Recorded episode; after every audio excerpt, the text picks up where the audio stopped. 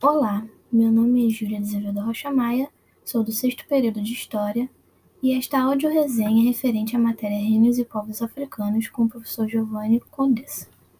E no podcast de hoje iremos falar sobre o texto Europa, Modernidade e Eurocentrismo. A co colonialidade do saber, Eurocentrismo e Ciências Sociais, perspectivas latino-americanas do autor Henrique do Céu e o texto Repensando o Tráfico Atlântico de Escravos, Possibilidades e Perspectivas e Representação Didática de um Tema Historiográfico, dos autores Adriana Ribeiro de Araújo e Bruno Augusto Dornelles Câmara.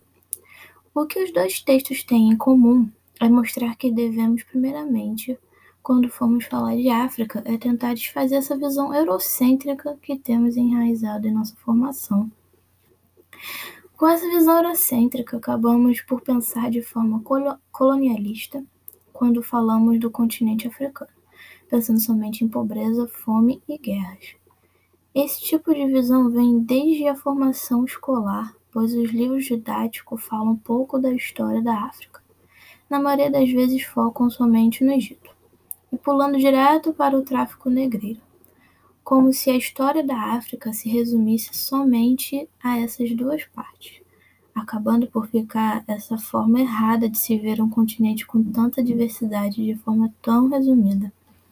O que se pode também dar ênfase é que os escravos não foram vítimas passivas, mostrando mais a história, da, mais a história de resistência, a formação dos quilombos e as fugas. Deve-se trabalhar melhor a história da África, mostrando mais mostrando mais, pois os povos africanos são importantes para a formação do Brasil e estão presentes em nossa cultura, como nas comidas, palavras que usamos nas nossas, nas nossas línguas, na nossa língua, religião e danças. Incluindo, incluindo mais a história da África e ligando a história, à história do Brasil, formaremos alunos com uma visão mais ampla e consciente, acabando com o ciclo de visão eurocêntrica que já dura por tanto tempo na nossa história.